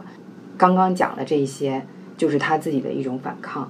然后我觉得，其实你说的这种，就是会五国语言又会唱歌剧，就这种一个女性，在一个可能相对来说不是特别倡导女性一定要追求自己的事业有多成功的这种情况下，去追求事业的成功，成为一个女博士，可能会让很多的华人男性害怕的这么一个学历。我觉得这也是一种反抗，包括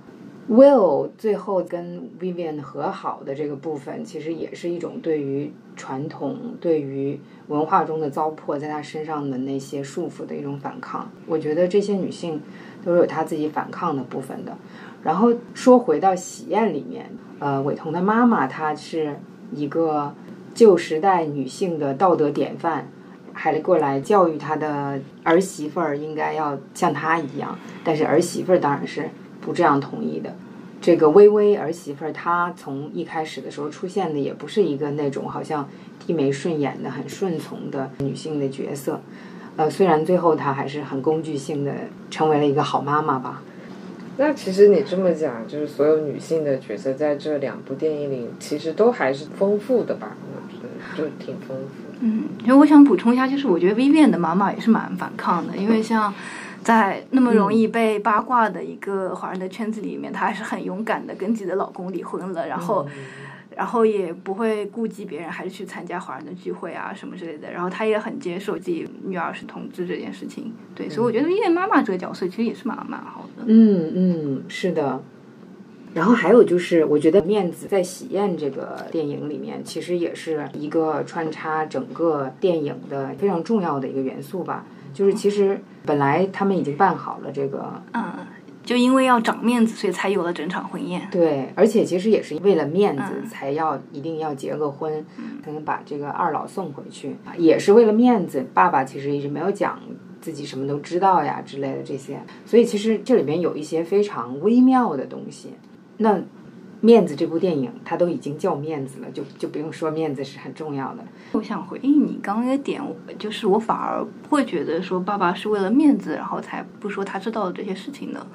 不说，我反而觉得是为了整个家庭的稳定，或者说是怎么样之类的，就反而一些对一些东西不说出来，这个家庭反而可以比较的稳定，这样子。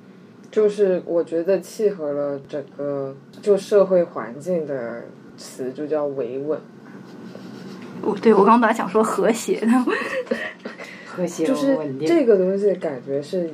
贯彻了好几千年，嗯，就从小家庭思想。对，就是从小家庭到中家庭到大家庭。我为什么会觉得他不说也是为了面子呢？就是他要维持他自己作为一个大家长，一定要坚守从祖宗不知道多少代一直流传下来的这种传统，这样子的一个形象，他不能够破坏这个形象，所以才会有面子这方面的一个部分。然后我也同意，一定要维护他家庭的和谐等等的这些这些部分。关于这个面子的问题，其实我有一个特别深刻印象的一个部分，就是闹洞房的那个部分，应该说是喜宴到后面闹起来，一直到最后闹洞房，就是所有的这些糟粕都让李安非常形象的演了一遍。而且我自己经历过的别人的婚宴，我都没有见过这些闹洞房啊，或者是。把麻将桌支到人家婚房里面去打麻将，这种需要堵着门之类的这种类型的风俗，这些我是知道的。但是我觉得李安就是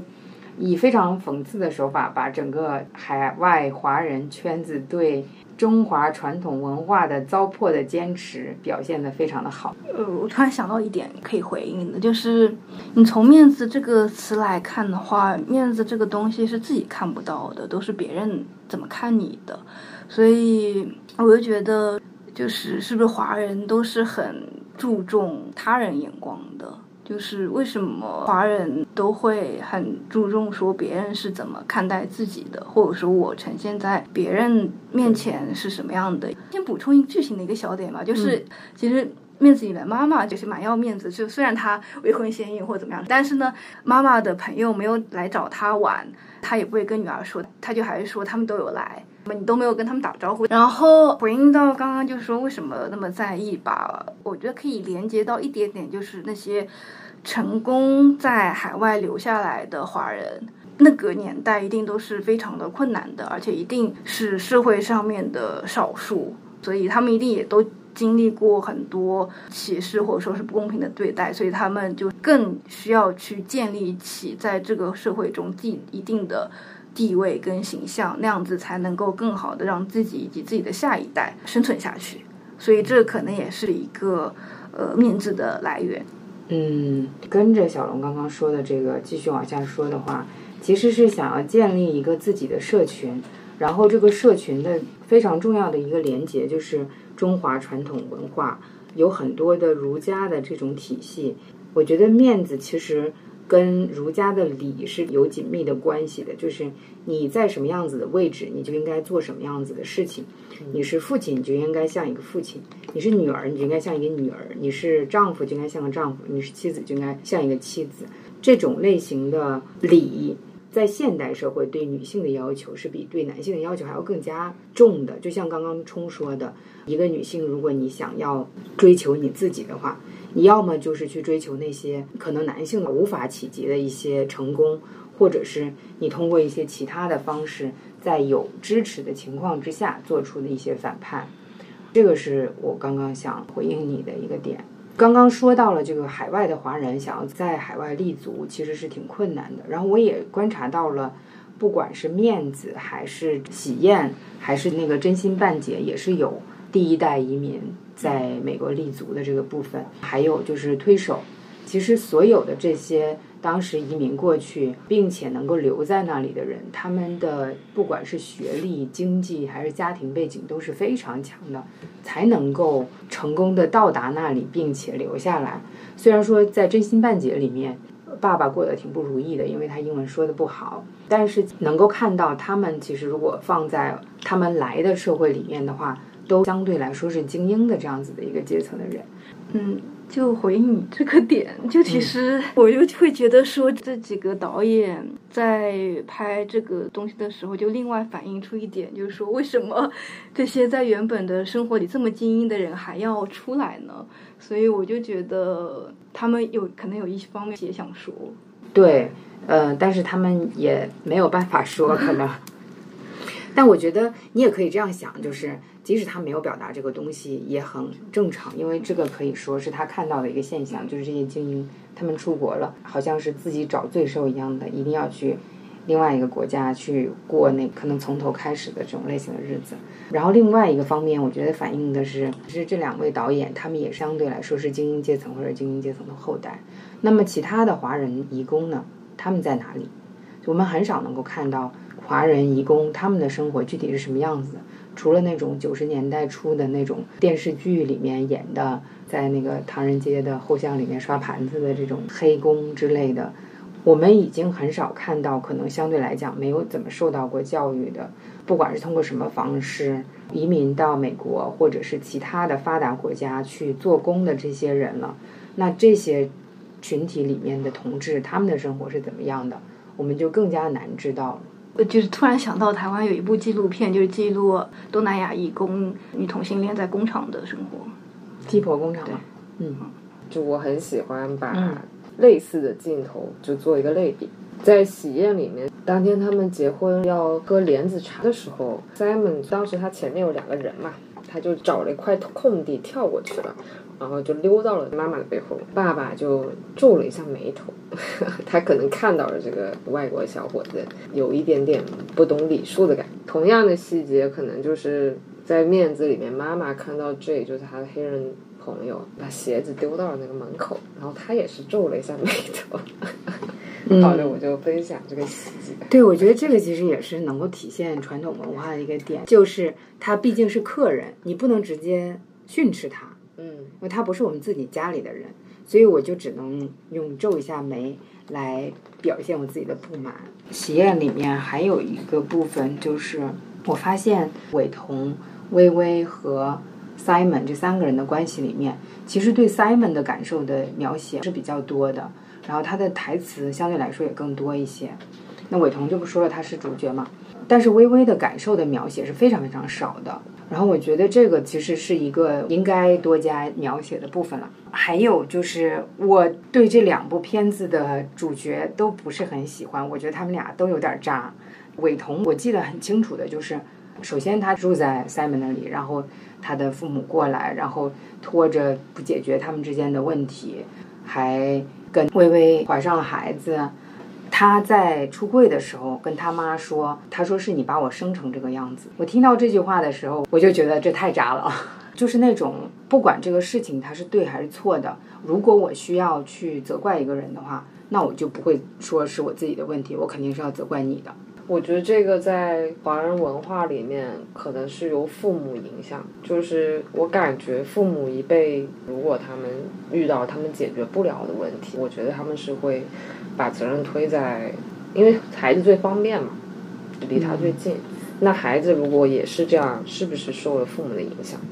你这样说倒是也是有可能的。关于面子里面的 Will 这个角色，我也不是特别的喜欢人物性格。这个人物他相对来说是一个一直有点在犹豫跟摇摆的一个情况。他可能是真心爱 Vivian 的，但是他并不能够特别好的来处理他跟 Vivian 之间的感情，跟他自己的家庭之间的关系。然后他就不去处理这个事情，他把这个责任留在那里，让别人来处理。所以我会觉得他很渣。这个里面也有一个部分是跟喜宴里面伟彤跟他妈妈出柜的那里有一点相似的一个部分，就是当 Will 跟他妈说我是女同性恋的时候，妈妈说的是我不是坏妈妈，所以我女儿不会是同性恋。嗯所以其实这两个是有区别的嘛？关于这两个电影的主角，你们有什么想要分享的吗？嗯，我对于主角没有什么评判，也没有什么喜欢或不喜欢的。我比较多就是在看看故事吧。哦，你呢？一个电影的主角吧，通常不是我最关注的那个角色。嗯，那在这两部电影里面，你比较关注哪些角色呢？我很喜欢看到电影里面那些明媚的角色。嗯，那在那个喜宴里面，除了 Simon 之外，那个无人人是我觉得比较明媚的一个角色呢。嗯就他虽然戏份比较少，他不是被叫毛妹嘛，嗯然后他开始的时候就已经知道了跟他相亲的这个人是同性恋，那他也并没有觉得有什么。后来他结婚的时候还去帮忙嘛，嗯然后在结婚的时候喝莲子汤的时候，他们叫伟彤也喝嘛，伟彤不喝嘛，说去生孩子这是女人的事情嘛。那毛妹就在旁边就说：“那得你合作才能生啊！”就我感觉他怼了他一下，嗯然后就觉得他这个角色给我的感受是一股清风吧，他又有学识，然后又很观察人的之间的这些感感情，然后在面子里面，那可能是那个黑人小哥。前面一半儿给我的感受比较好的就是黑人小哥，当然还有 Vivian，Vivian 这个角色我个人是很喜欢的。嗯。我想补充一个脉络，就是伟彤为什么会说是你把我生成这个样子，是因为他妈妈前面说了一句是不是 Simon 把你带坏的，然后韦彤就说没有人把我带坏，是你把我生成这个样子。那其实也可以回应到面子那边说我不是一个好妈妈，所以就是也可以看出就是他们都会觉得同性恋是一个不好的事情。但是 Will 的妈妈没有觉得好像是其他人把她女儿带坏的。一个角度可能是在《面子》这部电影中，那个其他人不是那么的可见。虽然说 Vivian 跟 Will 跟他妈妈有一起吃过饭，但是 Will 跟 Vivian 的关系不是直接暴露在他妈妈面前的。但是在喜宴中，他是直接说 Simon 是我的爱人，我们在一起五年了，什么什么这种之类的。嗯，对，那有没有一个这样子可以就是去 blend 的其他人也是很重要的。嗯，对，两部片子，一个是九三年吧，还有一个是零四年，呃，这已经是二十多还有三十年之前的事情了。呃，华人父母是觉得同性恋是一个不好的事情，即使到现在，其实华人父母还不会觉得同性恋是一个正常的事情。我觉得，即使在台湾都已经立法通过同性婚姻的情况下，其实还是有很多台湾的父母也是会觉得同性恋不好。根本上还是性别教育的问题吧，我觉得性教育、性别教育的问题，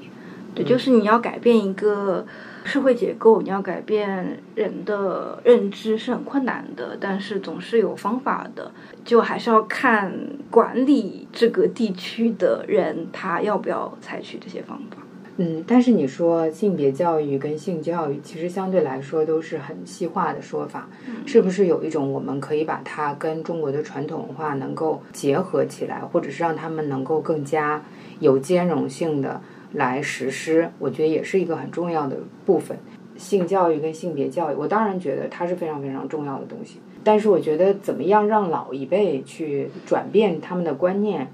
去接受，可能这个世界上的人就是不一样的，这个我觉得是一个特别难的一个事情。呃，我倒觉得，其实老一辈不用接受的话，也可以不接受吧。对我觉得，如果只是对同性恋群体而言的话，我觉得是要找到一个可以生活的方式吧。对，就是如果真的老一辈没有办法接受的话，那就是没有办法接受啊，因为老一辈也是有自己的脉络走出来的嘛。如果我们真的没有办法去改变他的想法的话，那就你就不要改变啦。但对同性恋个体而言，重要的就是说你怎么样找到一种方式，在当你的家庭不接受你的时候，你也可以生活下去。嗯嗯，对，哦，对，我挺同意那个小龙的观点。然后我觉得，如果老一辈不接受，那年轻的一辈其实可以走出自己的脉络。但是重要的是，不要特别考虑老一辈的面子，然后再去把自己的生活给走死了。嗯，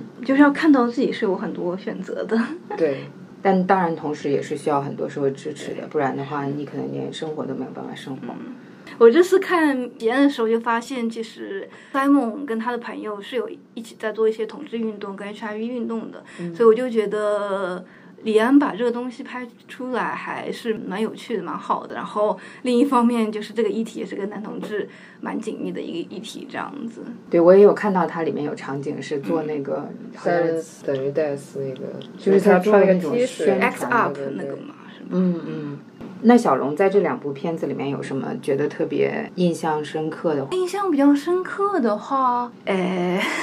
如果面子的话，我现在想到的就只有床戏。我觉得面子的床戏真的也是比较少见的吧，就是亚洲面孔说华语很直接的床戏。你指的直接的性场面是什么呃，就是有露点呐、哦，这样想来，喜宴当中也有一个也有露点。露点的那个小片段。对，然后我在想，就是其他的华语电影里面有没有漏点？对，我也刚有点想不起来了嗯，什么蝴蝶呀，还有刺青，呃刺青没有。我不记得了呀，我一点印象也没有。花生的女孩里面有自慰的场景，有张荣荣自慰的场景。哦，但好像我自己印象比较深刻的可能是蝴蝶的床戏。嗯，我自己觉得露不露跟有没有情欲没关系。是没有太大嗯关系的。嗯我觉得每个人对于什么样子的场景更加情欲，也是不太嗯一样的。所以我自己现在想起来，我觉得对我来说比较情欲化的床戏的场景，应该就是蝴蝶里面的。现在想到的是，嗯，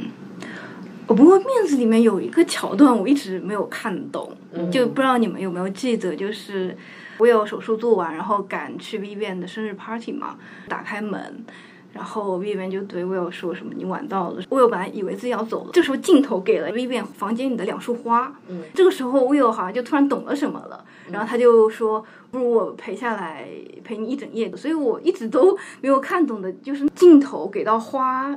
是什么意思，然后为什么 Vivian 看到那个镜头的花就突然懂了？哎，我它后面有解释呀，因为是两束最贵的花嘛，一束是 Will 送的，一束是他爸送的，他爸也没来参加生日 party。后来那个 Vivian 还解释过一句说，另外一束是我爸送的。我觉得他应该就是一个 conversation starter，就是我要继续跟你说话，我要留下来。我还以为那个对话就是那两束花是 Will 是不是有一点生疑？是另外一束到底是哪一个其他人送的？好像是他有有一点生生疑的意思。对对对，有个一个表情，然后 Vivian 就解就释解释了一一下，然后就这样的话，对话就展开了，我就可以死皮赖脸的留下来了嘛。其实我自己有一个点是，我对于像《喜宴》之中的这种女主，我是不喜欢跟不鼓励微微的这种角色。我个人会比较希望能够看到的是那种像《暗处的女儿》这种类型的角色。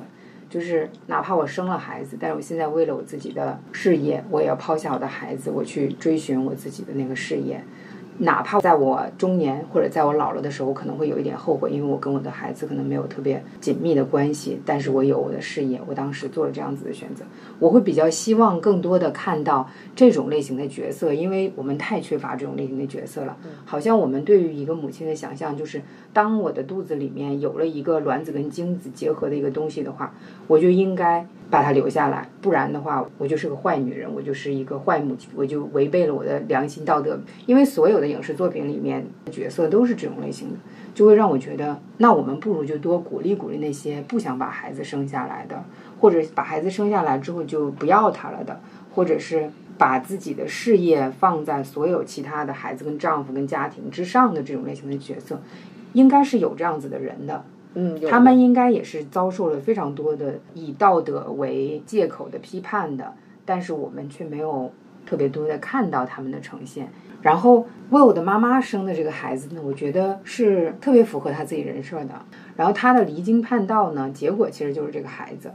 就他把这个孩子生下来，然后跟一个小他很多岁的一个男人一起来抚养，我觉得都是非常非常有意思的，不生硬的。因为就是年长的女性跟年轻的男性的恋爱，然后她已经更年期了，她其实还是可以怀孕生孩子的。就是就是不要说女人只有在多少岁之前才能生孩子，四十八了她也一样可以生。那我感觉 Will 跟面子里面的妈妈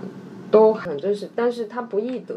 就是你在生活当中处处是那种哎呀扛着大责任的这样的女性，但是你很少能看到这样的保留一些这种。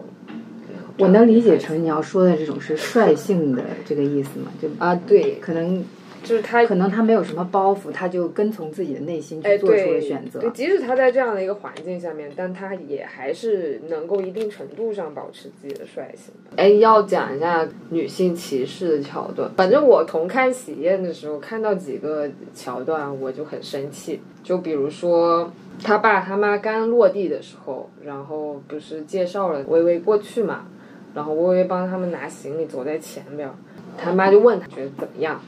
他他爸就说不错，能生能养。啊、但他爸后来对微微的职业没有什么其他的说法，就是他觉得他是个懂画的人，懂他字的人。然后两个导演都选择了同性题材，当然李安在之前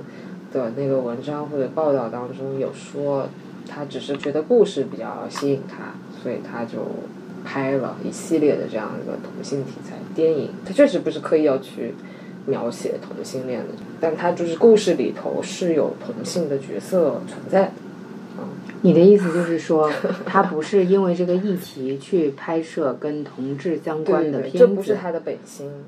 嗯，他只看到这样的故事，觉得很吸引他，包括断背山也是。除去导演，有很多艺术家也是这样，他们在做一些作品的时候，还是会用彩虹的元素。他他本心不是因为为了要呃声援什么，哦，可以这样这样理解吗？就是说，你的意思是指他们不是为了同志群体，不是为了同志群体的权益嗯，拍这些电影，而只是因为这是一个故事才拍。然后，就可能这个故事让他觉得很不错，然后他来拍，拍完以后反响又很好，然后同时可能也让同志的群体能够被被看见，就这也是一个比较积极的一个事情吧。嗯，我觉得其实这样不是更好吗？就是嗯当我在选择一个我想要拍摄的题材的时候，我想要创作的题材的时候，我不以同性恋还是异性恋，我不以男性还是女性，我不以这个还是那个之类的做区分，嗯，而是去拍出来一个好的故事。但是其实我觉得李安的作品里面对女性的呈现，跟其他所有的角色比起来是非常有缺失的。他的故事也都架构的非常的好，逻辑也非常的好。